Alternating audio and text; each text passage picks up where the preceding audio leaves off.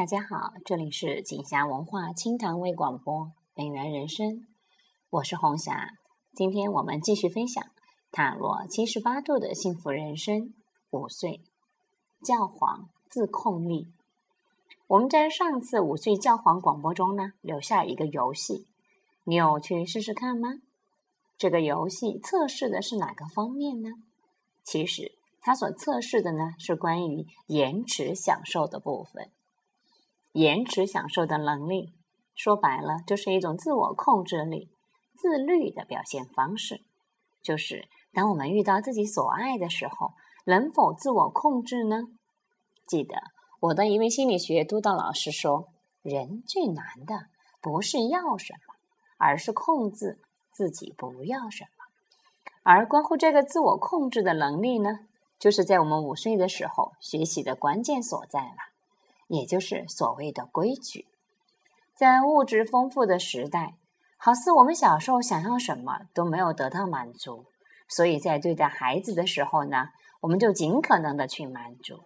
有些时候，并不是因为孩子真的需要，我们给予只因我们自己曾经未被实现的需求。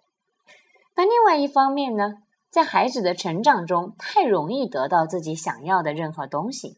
并不会让孩子更开心，反而这类孩子开心指数和那任何东西不择手段一定要弄到手的孩子一样，都非常的低，都不太懂得自己真正要的是什么，也不知道怎样可以让自己更开心。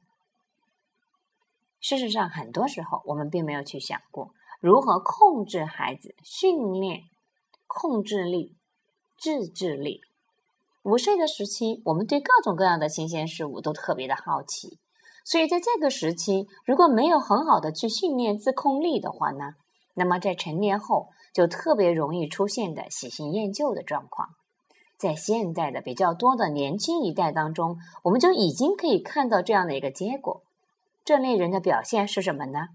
不断的换工作，对于他们来说，不如意就换掉了。不断的换更换环境，从一个地方到另外一个地方，甚至有的人呢是不断的换男女朋友，追逐新鲜感。一位三十多岁的男士同我分享，他最痛苦的地方就是看见一个心仪的女孩子，总是忍不住就要去追她，可是当得到的时候呢，立刻觉得没有意思，很快就分手了。别人说他花心，自己也不知道自己怎么了。